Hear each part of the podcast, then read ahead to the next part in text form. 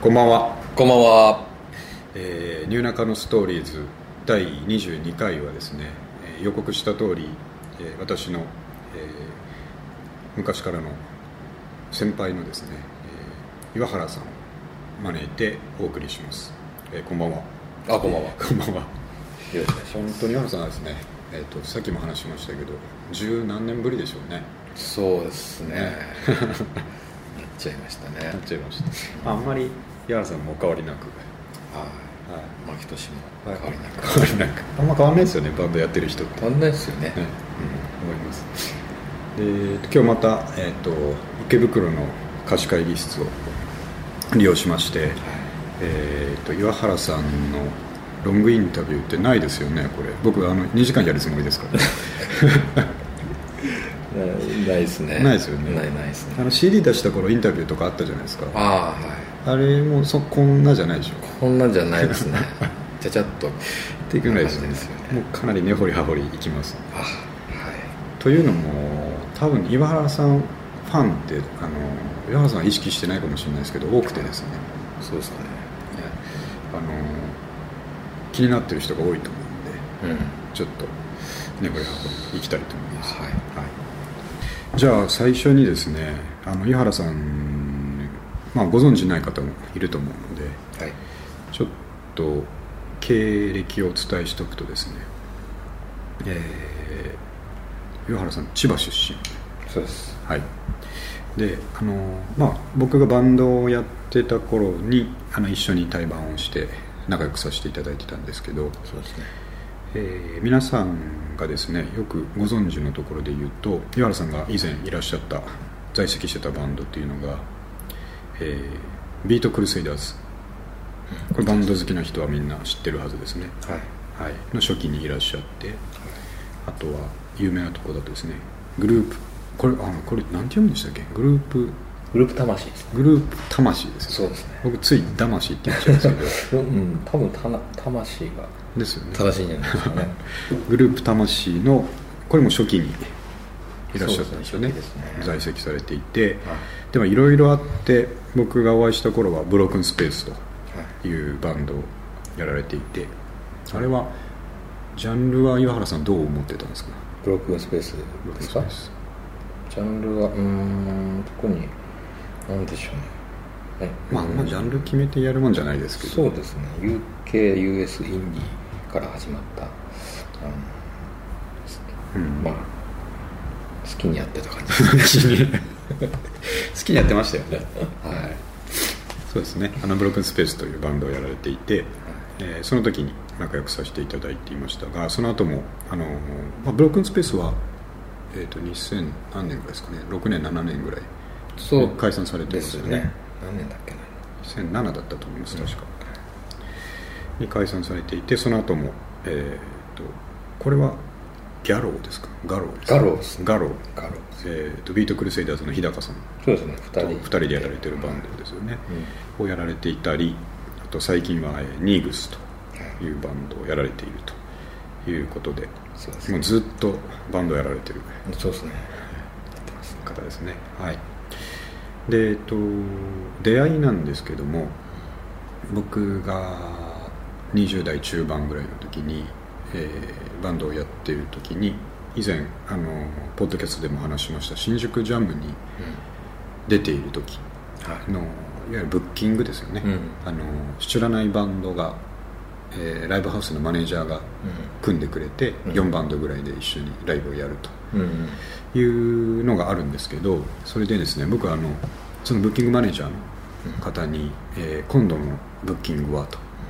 元ビートクルセイダーズがいると。あそんな話だったそんな話あったんですよ、へであマジっすか？って、まあ、当時ビークル一番すごかったと思うんですよね、うん。あの2003年とか4年とか、でビークルええと思って。えうんでそれすごい楽しみにしてて、うん。であの当日ですねこの岩原さんに初めて会った時の思い出っていうトピックにしたんですけど、うん。あの多分あおちゃんとか僕とかメンバーのメンバーその時にあおちゃんと僕しかいなかったような気がするんですけど、まあ、楽屋でダラダラしてたんですよ、うん。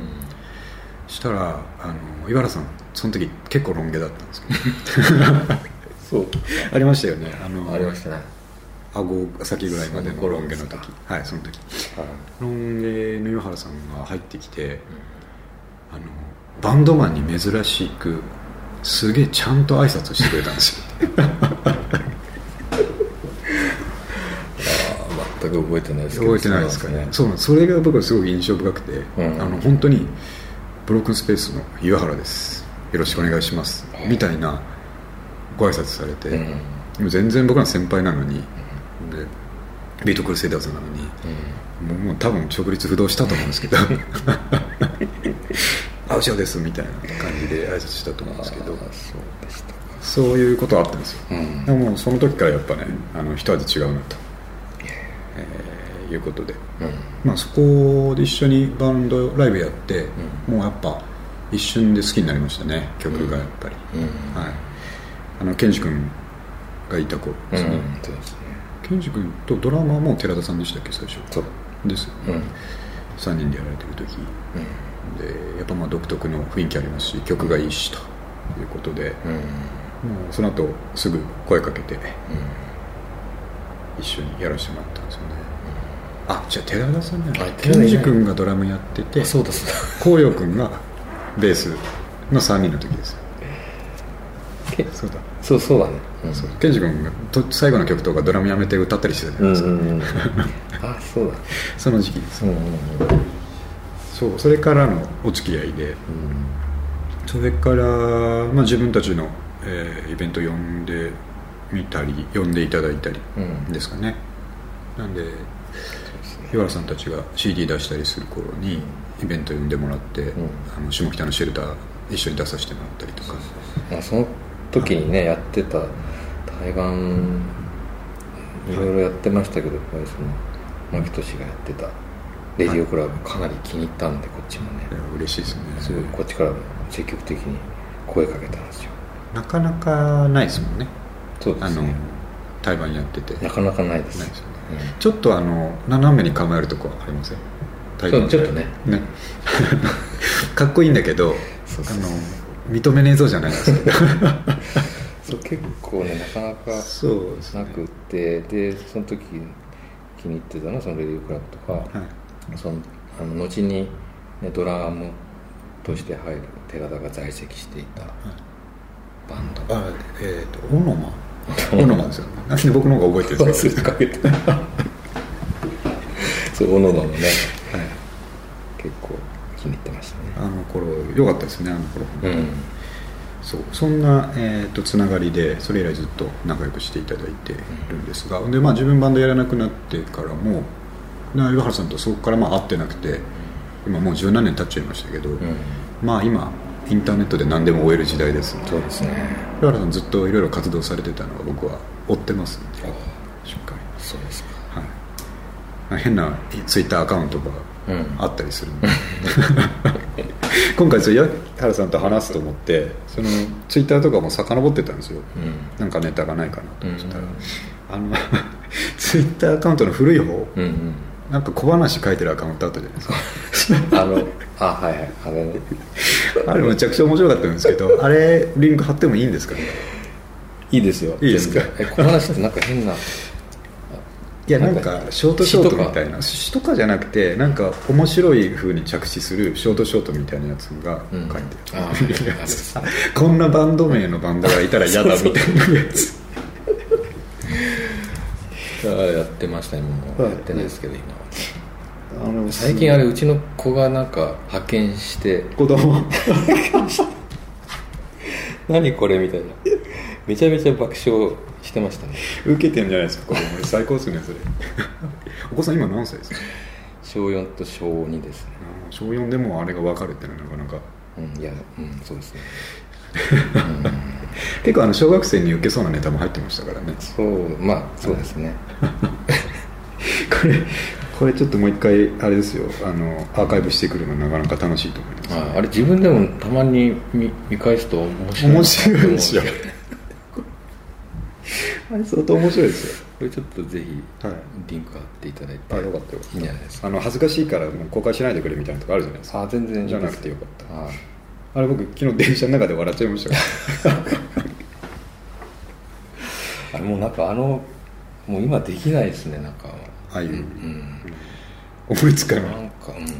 その時しかできなかったからすごい。あれはまあリンク貼らせてもらってよかったですちょっとこれは皆さんもぜひ見てほしいんで貼っておきます、そうですね。そうそれでずっと活動は追っていて、うん。今やられてるニーブスとか、うん。まああのガローとかもう曲は聴いてますのでやっぱあのいいの音楽を引き継ぎされてるなと。あありがとうございます。思うのとあとサウンドクラウドも別に公開していいですよね。全然どうぞはい。どんどん公開しちゃってください岩原さんサウンドクラウドでもう変な歌歌ってるじゃないですか、あのはい。やってますね。それも昨日聞いてて、はい。一番面白かったのがあのえっ、と30過ぎなのに知らなかったよっていう曲があるんですけど何を知らなかったのか具体的に明らかにされないんですけどその30にもなってこんなこと知らなかった自分の、そうですね。それはもうそれぞれの人に当てはめていただいて、はうん、聞いていただければ。と思いますこれちゃんとあのリンク貼っておきますね、はい。うん。30過ぎたのに知らなかったよっていう曲があるんですけど。さああのあれですよね。観光総裁のルールとかそういうことも含まれますよね。まあそうですね。30過ぎたあのに知らなかったそれもそうですね。本当知らなかったよ バンドばっかやってたから知らなかったってことありますよね、うんそうですね。そういう人いっぱいいると思うんですよ。そういう人に聞いていただければと。その、まあ、面白い歌ばっかじゃなくてそのいい曲のデモテープとかあのこれは貴重だなっていうのもいっぱいあるんでぜひ聴いてほしいのと。あと僕一番好きなのはあれですね。あのベルベッツの「サンデーモーニング」のカバーやってたじゃないですか、あれは。あれ僕よく聴きますよ。岩原さんバージョン。うん。はい。あの曲はもう牧俊もそうだと思うんですけど、大好きなんですよ、ね、大好きですね。あれはいいですね。はあれとかローゼスのあのサリーシナモンとか。いこの間そう息子とよく、はい。まあ、釣り行くんですけど、朝早く行く時があって、はい。たまたまシャッフルでかかけてる時にうん「サンデーモーニング」かかってですね。あ朝ですよ。日曜日とかでしょ？日曜日です。やばいですね本当泣きそうになりました。パパなんで泣いてんのみたいな話になりますよね。前あのポッドキャストで話したことあるんですけど、ん。あのサンデーモーニングを日曜の朝以外に聞くのがちょっと罪悪感があるって話をした、はいわかります？わかります。あの他の曜日にかかったら止めたくなりますねで今これ聞いちゃいけないなって気思いますよ分になる。あ分かりますでも大事にしたいもったいないっていう。かもったいない。日曜日に撮っときたいみたいな。さすがですね。そういうことなんですすごいよくわかりますよ。うちも、まあ、岩原さんもそうかもしれないですけども娘に英才教育を施してるんで、ベルベッツ聞いてるわ。お。へえーまあ、聞いてるとは聞かせてるだけなんですけど。この間あの、えっと女の子だからプリキュアとかアイカツとか見るんですけど、うん。アニメで。そしたらアイカツがロックがテーマの日だったんですよ、うん。ロックで踊るみたいな日だったんで、で終わってから、あのババーって言って「ロックって何?」って聞かれたから来たなと思って「ちょっと待てよ」って言ってあのミュージックアマゾンのあのプライムに僕ダウンロードしてるやつの中のジャンル分けのうん。カテゴリーあるじゃないですか、うんうんでロックっていうのを押した時に一番最初に出てきたのが、うん。グレートフルデッドだったんです。よ だからこれだっつって。あこれだって、うん、これがロックだからちょっと聞いてみなっつって。グレートフルデッドのトラッキンだったかなっていう。それ偉いことですよその子にとっての人生初のロックがグレートフルデッドなんですね。デッドのトラッキンだったんで、であのどう？って言ったら「うんいいね」って言ってた。じゃあいいじゃないですかそうですそういう英才教育を施してます。ええはい。素晴らしい。なんか将来的にね花開いてくれるといいなと思うんそうですね。三上君が言ってたんですけどそれいいことなんだけど、うん。本当に好きになっちゃうと小学生ぐらいの時に一回辛い時が来るかもしれないなってその周りのみんなと話が合わない、うんうんうん。それはあるかもしれないですね。でもそこをちょっと乗り越えて、うん。うん頑張ってほしいなと思いますけど。ね。そんなこんなで、はいそうあのさっき岩原さん言ってくれた釣りの話とか、うんうん。子供の話とかもですね、うん。ちょっと後々聞あきたいんですけど、はいじゃあまず、えーっとこれ一番聞きたいところなんですけど岩原さんのバンド活動年表を作ってみたいというコーナーがありまして、であの当時から岩原さんと話してる時にいろいろまあ前これやってたあれやってたと先ほど言ったビークルとかですね、うん。あのえーグループ魂とかうんは聞いてはいたんですけど、ん。あの細かくそれどういう経緯でですね入ったのかとか、うん。あのすごい気になるけど聞いたことなくて、うん。もうむちゃくちゃいい機会なんで、うん。しっかり聞いとこうと思って。そうそうそう。最初最初っつったらどれになるんですか？あのバンドをこう人前でやり始めた最初っつって最初っていうのはですねそのビートクルセイダーズ日高とやる前のその前身のバンドあこれ書いてあるペセラケスナインっていうバンドがあったんですけど、そこはうーんこれあの CD 出てますよね。タワレコとかで売ってましたよね売ってましたね前はね、うん、今もどうなんでしょあれねもう多分あるんじゃないですか。ううん。あの編集版みたいなやつですごいいっぱい入ってるやつですね曲が確かえーラストラムってとこはいはいはい。編集版を出したんですけどね、テスラケスラインが最初でその次がビークルですか？えーっとですね。うーんとそうですね。ビークルですね。ペセルケスライン解散はい。してすぐビートクルセイダーズこの時岩原さんドラムですよね。ドラムだったり歌だったりですかね。ギターだったり。2人でやってるんでもうなんていうんですか。ああ、うん。最初2人だったんですかビークルって。ビークル2人ですね。日高さんと岩原さん2人、でライブでサンプラー使ったりとかはい。あと、うん、ゲストでドラム呼んだりとか、だかな。あとまあ踊ったりとか。踊ってました、ね、踊ってたんですね。踊ってました。サンプラー。使って2人で？2人で。踊ってましたね。それってあのビークルとはいえどまだお客さんとか全然いない頃とかそういうことですか、そそうですね。10人とかもそんな感じ感じですかねそれっていつ頃いつ頃？何年かな？90 2000来てないでしょそれ。2000いってないですね。98か98な7か8ぐらいですね。あたりですね。歴史ありますねそでそれと同時期ですかね。グループ魂。れあ並行してるんですかここ、うん並行してますね並行してグループでグループ魂ってことは工藤勘さんとかでしょ、工藤勘さんとですね。は前バンドやってたんですよ。いはい。えーっと彼があの日芸、はい。日大芸術学部のはい。軽音楽部にであ。バンドやっててですね、そこで共通の知り合いがいたんです私と。で森田って言うんですけど、でその森田を通してあの、ちの軽音の方でドラムが足りないっていうことで、私がこう借り出されて。もうあの頃からグループ魂ってあんな感じだったんですか？真面目なバンドだったんですか？えーっとですね。いやあんな感じです。あんな感じですあのその頃ちょうど『笑点』とか、はいはい。あ出てた出てましたよね、うん、3人でやってたんですよ。岩原さん『笑点』出たんですか？え出てないです。出てないんですよね、はい。あびっくりした俺は『笑点』に出てるグループ魂の映像って YouTube かなんかで見たことあります、もう。3人でやってるんですよね。はい。鹿島市娘のパンクバージョンみたいなそういうコンセプトはいでやってたらしいんですけどね、安倍貞夫さんとうん。工藤勘さんとですよね。あの村杉さんってバイト君あバイト君。はい。ああそうだそうだ。あのスリッパで叩きまくるそう そうです。やつその3人で前はやってたんですけどね。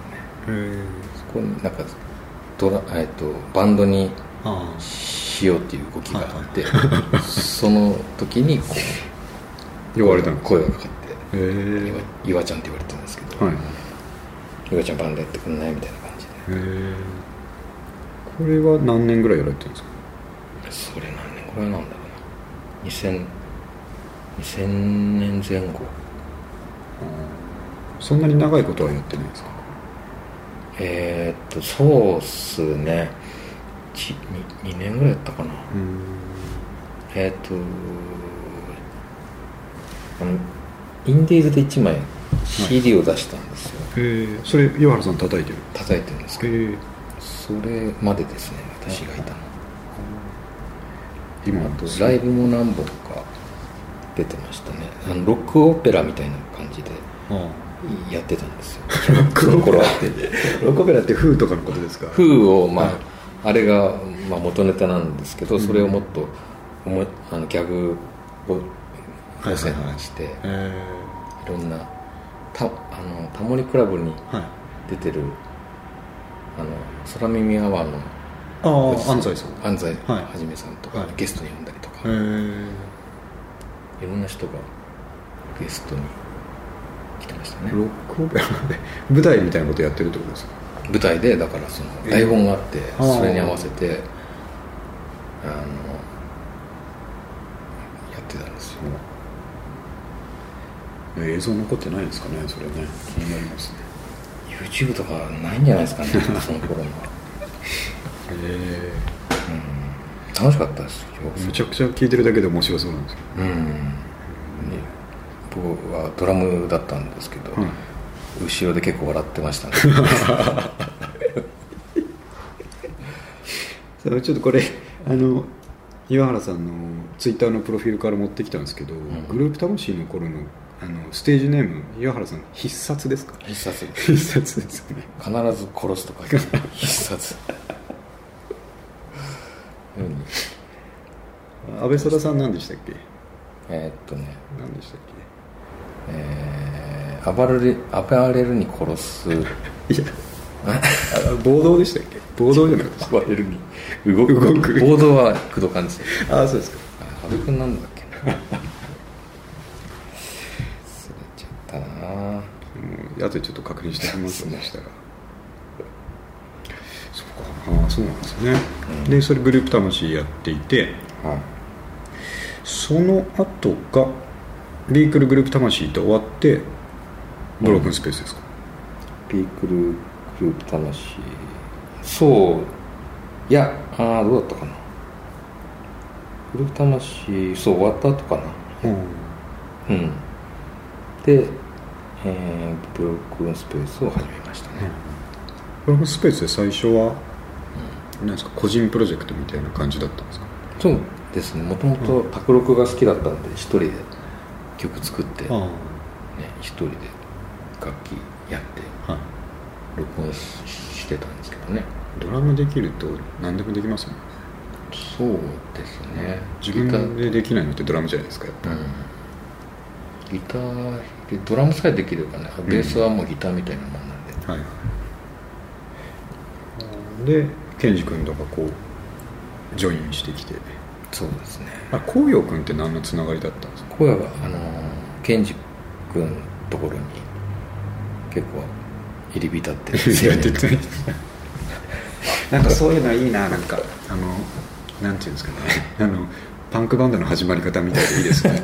そこに入り浸ってた何々をベースに誘いみたいそうですね。よくケンジん家に行ったらな、はい、紅葉がいてでトトスってバンドやってるっつって聞いたら結構よくて、じゃあ一緒にやろうぜみたいな感じになったんじゃないですか、ね、俺それ逆に逆に認識してましたね。トトスって後だと思ってました。あのブロスプレをやって、で紅葉君が一人でトトスを立ち上げたと思ってたんですけど。いやもう最初からやってましたねあいつは一人で。知らんかった。いろんな人を入れたり出したりして。それじゃあまあそのポールが多分2002年とか3年とかになってきて、うん。僕らとこう一緒にバンドライブやるっていう時期にさっき話した時期につながってくるわけですね。そうですね。なんかあれですね。あの、はい。ちゃんとしたバンドになったって感じですね。そう、うん、そうですね。ちゃんと、まあ、自分が主う、はい、主導っていうか。そうですよね。うん。ですね。そうあのビートクルセイダーズのはいその頃のロフトかな、はい。ライブ誘われて見に行ったんですよ。でもう感動しちゃってですね。あはい。これはちょっと自分でもやってみようってなって。それが原動力ですね。ミクルがお面かぶってお面かぶってすごいこう人気だうんインディーズ時代ですけどね。ね。うん。インディーズで4人でやってた頃で。はめっちゃかっこよくてですね。あはい俺もやってみようみたいななるほったんですよ。どでブロークンスペースを、えー、と2003年ぐらいからですかね。20022003年ぐらいからん7年ぐらいまでやられていて、うん。音源もまたこれこの間確認したんですけど3つぐらい出されていて。で僕あの当時にその初めて一緒にバンライブやって仲良くなった頃に、岩原さんからだったかケンジ君からだったか忘れたんですけどあのラフ音源の CD もらったんですよ。うんうん。当時録音してたやつうん。がなんか10曲以上ぐらい入ってるうん。やつもらってうん。それがすごい良くてですね。ずっと聴いてたんですけど本当に初期のあのあ後で音源になってますけど「スワンソング」とか、うん。ラッシング」とか「ユニバース」とか最初の頃のやつがいっぱい入ってるやつ、で多分その録音もあの CD にする、まあ、1個前というかですね、うんプリプロダクションの段階の,、うん。そのデモンみたいなやつだったんで、うん。それがまたよくって。結構今ねあのどこ行ったか分からなくなっちゃったんですけど、うん。あれ当時すごいよく聞いてたんで、うん。なくしたのすごい 残念に思ってるところです友達のバンドでそういうのっていいじゃないですか、うん。ずっと聴けるのとかそうっすよね。はい。そう。そうなんですよ。でブロークンスペースが2007年に終わった後えっ、と次はガローですか？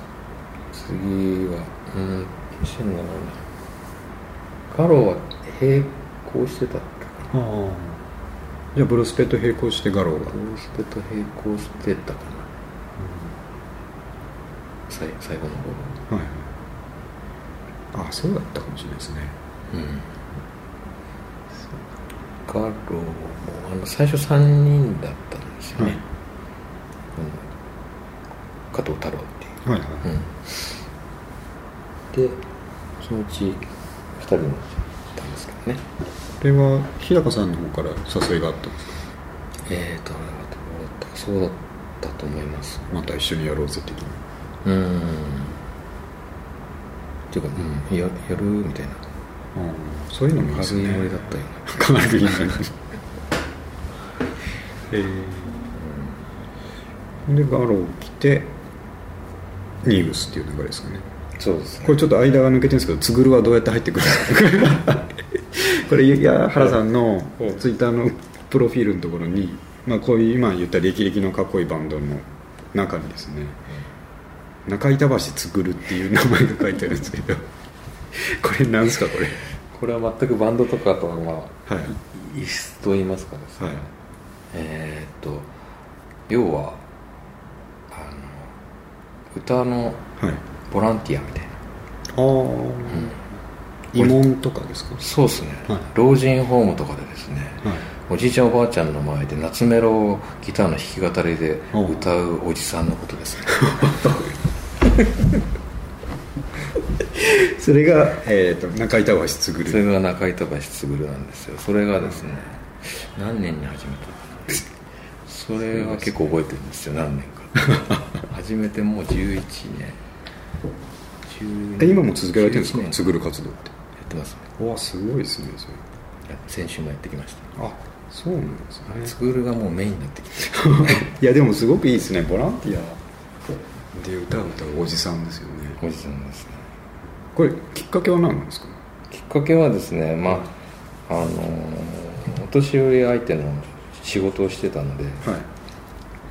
うーんまあ喜んでもらうにはどうしたらいいかっつってやっぱり得意な歌をあの皆さんの前で歌ったらうん。喜ぶんじゃないかっつって始めたんですよね、それ2005年確か2005年だと思います。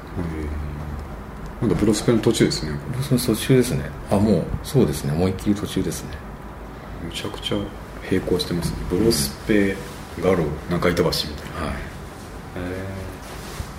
喜ぶでしょおじいちゃんおばあちゃん。喜ぶんですよ。それでこんなに続けちゃってるって感じなんですよね、ボランティアとかやってる人かなそうですねじゃあ、まあ、つぐるのことも分かりましたんで。はでまあ最新はニーブスですね。いそうですね。ニグスは23年ぐらいですか？ここ23年ぐらい。えーっとニグスはそうですね。4年ぐらいなのかあもうそんなりますか？うん。あかっこいいです。ね僕ねあのニグス聞いてて思うのが、まあ、僕はブロスペを一番よく聞いてるんで、まあ、ブロスペといってもその時岩原さんはもう大の大人でしたけど、うん。ブロスペがこう、まあ、青春時代だとして、ニグスはですねちょっとこう大人の階段登った感じなんですよ。曲調も。うん。であのポール・ウェラーがうん。ジャムをやっていて、うん。その後スタイルカウンシルになるじゃないですか、うんああいう雰囲気をあなるほわかります？なんか。どうかりますわかります。そうなんですよ。あの、おしゃれな階段登ったでしょ、はい。岩原さん。自分では全くそういうのわかんないいやいですけどねやあれでも。曲階段登ってますよあれ。はい登ってますか？登ってます。登っちゃうんですね自然と。そう大人になるとああいう階段やっぱ登るんだなと思って。そうですね。いやなんかね聞いてるとそれを思い出すんですよね、うーん。スタイルカウンシルのことを思い出す。あそうなんですね。ちょっと16のあの16ビートの曲とかもあったりするじゃないですか、あはい。ちょっとあの渋谷系じゃないですけど。うんちょっとあのそうですね。ねあんな感じがするので、うん。聞いててそんな感じですね、なん。でニグスはいっぱいあの YouTube とかあの上がってるのでこれはちょっとリンク貼っておいてそうですね。ええぜひちょっと皆さんに聞いてもらいたいなと思はい。いいバンドですね。いぜひぜでこれからもまあえっ、とマイペースでニグス活動をひそうですね本当にまた感じですねマイペースですけどね。年4回ぐらいとかですけどね。ねいやもうそんなやってないです。け ど年に2回二回ぐらいです。なるほど。いやいいですね。ですねでちょっと人しきり年表は一応把握しましたので。はい。なので皆さんもああそうなんだなと。あの詳しく知らなかった方も多いと思う。ので、ちょっといい機会になったんじゃないかなと思いますけどあ木原さん大体忘れてますけどもうね、はい忘れてるんで。そうですねはい、じゃあちょっと次えっ、と岩原さんがまあいい曲を書くと、あ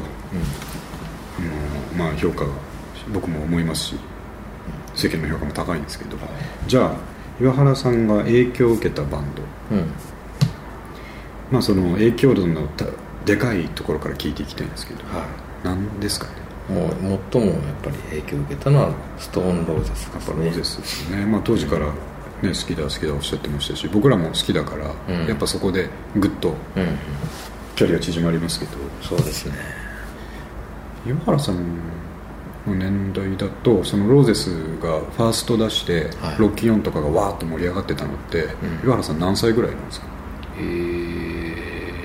っと何歳ぐらいだ20中盤ぐらいですだから一番いいですね、うん。その時に盛り上がってくるっていうのは。そうですね、まあ、リアルタイムじゃないんですけどファースト出したのって90年だっけ？はい。89年、あそう。の頃89とかですよね多分。ね、うん、もうちょっと後ですね。あ聞いたの、あはい。うん、ちょうどそのあの工藤館と、あのバンドをやってる頃ですよ。日芸時代。の180度違いますけど、あのコオロギっていうバンドをやってた。んですよボーカルのやつの名字がコオロギだったんあでコオロギっていうバンドをやってた。あ可愛い感じになってますね。その時のベースの小さんっていう、はい。えーいたんですけど。岡さん岡さんもあのベスラケスラインにもやってもらったりしてたんですよ、はい。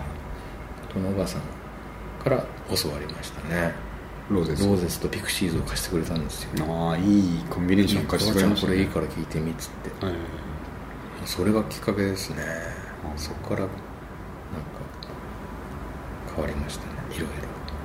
変わりますよね。ローゼスとか聞くと、あの僕最初ピンとこなかったんですよ、うん。ローゼス聞いた時に。あのすごいロッキンオンとかでは持ち上がってるけど、うんまあ、聞いた曲も悪かったのかもしれないですけど最初にうん「あの I wanna be adored」とか聞いても、うん。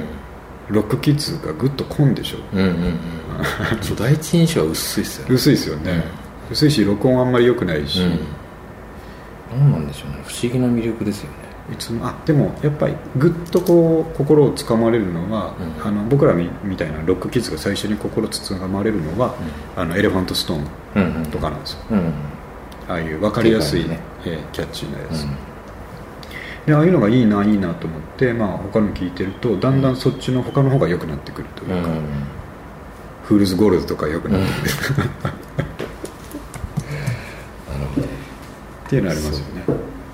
ちょうどその頃にハマったんではその頃にやってたその工藤館って言ってたバンドではい。カバーしましたよ。いあだん「I Am the Resur- Resurrection。はい「I the I Am the Resurrection」のギターを工藤館弾きました。よ ででででででそう弾きましたねあれプロスペでもやってなかったでしたっけ「アイム・ザ・リセレクションいやあの似た曲をやってた」似た曲あれに結構ありましたっけ似た曲ありましたよかなり参考にさせていただいてそうそういうところがいいと思ううんまあファーストいいですよね。ローゼスファーストも良くて。そうですね。でセカンドは岩原さんスッとこう馴染みました、まあ、5年越しに出たセカンドカムイング。あスッれとは来なかったですですよね、うん。やっぱそうなんですよね、ファーストのあれが強かったんはい、いきなりこうヘビメタじゃないですけど、ハードロッでうんクですよね。ギターがもうとにかく、うんギュインギュインギュインギュインとスッとは来なかったけどこれは拒絶しちゃいけないっていうのはここいやわかりますねそうそうこれはいけないんだあ岩原さんそれあれだ僕が提唱してるうんロッキン4シンドロームですねそれあそれですかそうロッキン4でいいって言われてるんだから、うん間違ってるのは俺の方だと思うシンドロームのことですねそれもわかりますねすごく、僕もそれの繰り返しでしたからね、うん10代パルプっていう番組は。どうもよくどうしどこがいいのかっていうありましたねだけど、まあ、ロッキオンですごいからなんかいろいろしょっちゅう出てた出てきましたよねねまあコモンピーポーとかは、うんまあ分かりますキャッチーでね、うんいいんですけど見た目とかねバンド見ちゃうとあれこれ本当にバンドって思いますよねそれこそロックオペラに近いですよねそうそれ見た感じ。うん。わかんない。ちょっと好きな人に。怒られちゃうかもしれない。ですけどね。最初はグッと来なかったっていう話ですですね。あじゃあちょっと流れで聞きたいんですけど岩原さんはう、ん。オアシス派ブラー派でいうとどっちだったんですか？うーん。まあどっちでもないですね。どっちでもないっていうのはどっちも好きってことどっですか？ちも好きだったですね。ああ僕は完全にオアシス派だったんですそうだったんですね。あの喧嘩してたじゃないですか当時、うん。えー、とギャラガー兄弟とうん。ブラーのデモ、うん。えーでなんかやっぱそのパンクとか好きだったんで、ラッドな方が好きなんですよね、うん。まあまああのどっちも lad っちゃ lad なんですけど、うん。より lad な、うん。そのギャラガー兄弟の方が面白くて、そのブラーの方をこう軟弱者とこう見てしまう感じわかります。曲も曲もちょっと可愛いじゃないですかブラー。そうそうそうそうなんかアイドルっぽい感じがして、はい。ちょっとそこがねそうなんですよ。鼻につく感じ。鼻につくくらいですあの一周回って年取ると、ん。ブラがあのすごくこうなんていうか先取りして、うん。えーポップの新しいことやってたんだなって分かるんですけど、そうですね。あの当時はやっぱね、僕は完全にオアシス派だったんですよ、うん。ブラは買ってなかったですもん。確かにオアシス派の方が多かったんじゃないですか？多かったですよね日本では。はいあそうですね。多分 UK の方が、あのブラのそのシニカルさをちゃんと評価できうん、るっていうか、そうですね。ちょうどその頃、ん。グルあのグループ魂ですね、ブラーのネタがあったんですよ。何ですかそれ。それを私ドラム叩きながらめっちゃ笑ってたんですけど あの 4, 4人でこう、はい。体操着着て、はい。こうゼッケンのところにはい。ブラーって書いてある4人ともでこう横からこうピョーンって跳ねて飛んできて「バーマブラーです」みたいな。誰が本当に意味わかるんですかね？半分バカにしてんじゃないかっていう感じがですね したんですけどね。面白かったですね。すごいネタですね。すごいですよ。だってブラのこと知ってる人も少ないでしょ。そうですね。あ結構音楽ネタがねうん工藤はやっぱり音楽ファンなんで、はい。彼も多いんですよ音楽ネタが、あうん。ちょっとグループ魂の YouTube を見とかんといけんですね。そうですね。あ見返した方がいいですね、そうまあローゼス。が一番でしょうね。そう思いました。あの曲を聴いてても。うん。ストローですねあとはあの Second Coming の、はい。やっぱ1曲目とかきついんですけど、うん。さっきの「 Elephant Stone」と一緒で、うん。僕はあの「ベギン・ユー」が好きだった。んですようんうんうん。あのダンスミュージックじゃないですけど、はいはい。はいそうですね。あれとかがこうちゃんとフックになってくれたから、うん。セカンドもこう見捨てないでちゃんと聴いたというかうんうんですね、俺が悪いんだと思い続けながら聴いたんですけどね。まあ、なんだかんだ言ってまあいいですけどね、うん。うん。よく聞いてますよ今でかっけちゃいますよね。も、うん。飽きないというか最初はあんまり引っかからなかったやつの方が飽きないですよね、そうなんだ。そういうもんですよね。うん。あんまり最初グッとくると聞きすぎて確かに。飽きちゃうというか、うん。それはありますね。あと忘れちゃいけないのが岩原さんの場合、えー、とティーンエイジファンクラブじゃないかと思うんですけど。そうですね。ティーンエイジファンクラブもやっぱり好きでしたね、うん。でもそこまでうん。あ意外ですね。そこまでですか、うんそこまでじゃないかな、うん。やっぱりローゼス飛び抜けてますよね。飛び抜けてますね。ティーンジもやっぱり好きでしたけど。はい。うやっぱうんドラマーとして来るもんがあるんじゃないですかローゼスとかって。んそうですね。ね。うん。あれまたレニかマニかどっちかレニですね、うんうんあれはなんかこういわゆる普通のロックのドラムしか見てなかったものからすると、うん。びっくりするんですよね、うん。あの叩き方とか、うん動き。いうん。特徴的ですよね、うんちょっと言葉では言わせないやですけど。結構カルチャーショックでしたね、うんこんな風に叩くんだと思って帽子かぶってんだとうん思って、そうですね。TH もね良かったですけどね。あとは僕が思うのはビートルズとかじゃないかと思うんですけど。ビートルズはもう、まあ最初に好きになった洋楽ですかね。それはもっとまあ中学生とティーンエイジの頃ですよね。ティーンエイジの頃からと。ですよね、あとは US インディー系とかですか？US インディーそうですね。セバドーとかはソニックユースとかいはい。はいですかね。であダイナソージュニアとかですね。ああ。グランジ。グランジですね。ですね。山田さんもグランジ大丈夫ですよね？グランジ大丈夫ですよ。大丈夫ですよね。もちろんです。うちのポッドキャストはメインテーマグランジ じゃあじゃあヨギさんあれあれ見ました？あのビデオえっ、と、まあ、グランジキッズがみんな見とかなきゃいけない、うん。え The Year Punk、The Year Punk Broke。うん。ビデオで持ってます。持ってますよね。VHS さすがですわ。僕持ってます。あれ最高で。最高。あのくじけそうになったら見ますよ、いやもう再生する機会がないから見れないですよ、そう。だから僕もこの間 DVD アマゾンで探しちゃいましたしね、うんありますよ。あるんでいつかちょっとやっぱくじけそうになったら DVD 買おうかなと思ってます、あれはいいですね。あれあれに出てるダイナソーとかかっこいいですよね。かっこいいですね。ね。本当にやばい時のダイナソーってうんうんいうか、フランジャー使いまくってる。そうですね。やっぱそこの話が通じるのはいいですね。 The Year Punk Broke。あれはもう本当にいや The Year Punk Broke ってあのあの劇中でというか、うん。あのドキュメントフィルム内で、うん。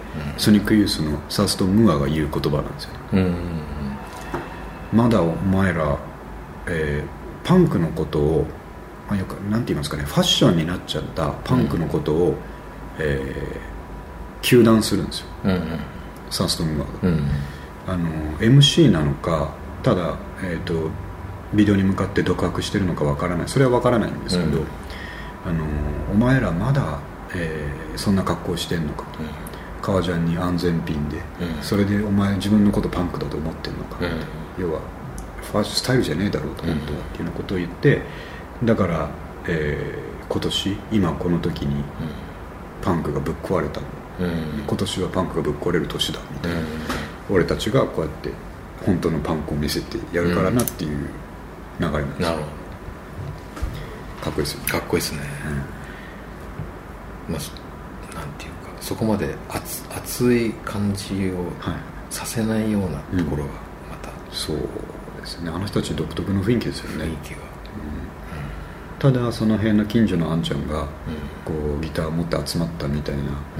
感じ出し上がるくせにうん。かっこいいっていう、そうあの感じはちょっと他にないですね。ねで僕最初の頃あのポッドキャストで言ってたのは、グランジはそうなんか頑張ってるとか、なんていうんですかね、えー無理にそうしてると思わせないようにかっこつけてるというかですね、うん。かっこつけてると思われないようにかっこつけてるうん。難しいですね。がするんですよすごく。うん。あのベッドの横に転がってた服着てきただけだよ今日はみたいない感じを出そうとするじゃないですか、はいはいはい本当は熟考してるはずなんですけど、うんそういうところが魅力ですね。そうですね。はい。確かに。それはあるな。結構手本にしたっていうか。はありますね。ねまあ、グランジあと僕が思いつかないようなところでう岩原さん影響を受けたバンドってあるんですかね？うーん。なんだろう。いろいろ聞いてましたけどね。ローゼスが強いっていうのはすごくよくわかるんですけど。うん。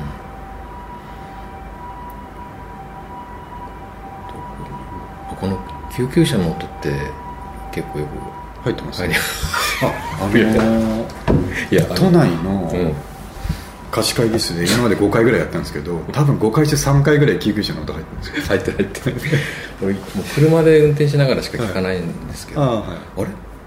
救急車今 それ何度も騙されました？ああとねよくよくないのが時々僕とか三上君の iPhone がなるんですよね。あれ？今鳴ったかな？っつって。ポロリン？とかそのバイブレーターのブーンとかが、うん。あのみんなをちょっと不安にさせてるんですけどしょうがないですよなんとかちょっとねしたいですね。う今後ね、んですね。今の救急車はあのラジオですね。大丈夫です。皆さん。そうですね。結構あの遠くで聞こえる救急車の方がこうリアリティ持って聞こえるんですよね。後で聞いた時うん、だからわ区別つかないんつかないですね